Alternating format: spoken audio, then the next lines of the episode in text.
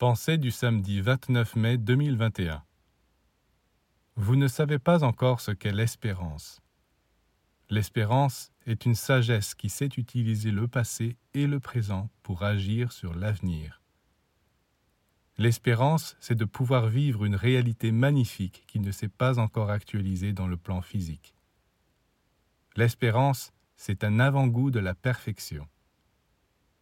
Grâce à elle, vous mangez, vous buvez un bonheur que vous n'avez pas encore, mais qui est la vraie réalité. Car la vraie réalité n'est pas dans le plan physique, mais dans le monde divin. La vraie réalité, c'est que vous êtes un héritier du ciel et de la terre.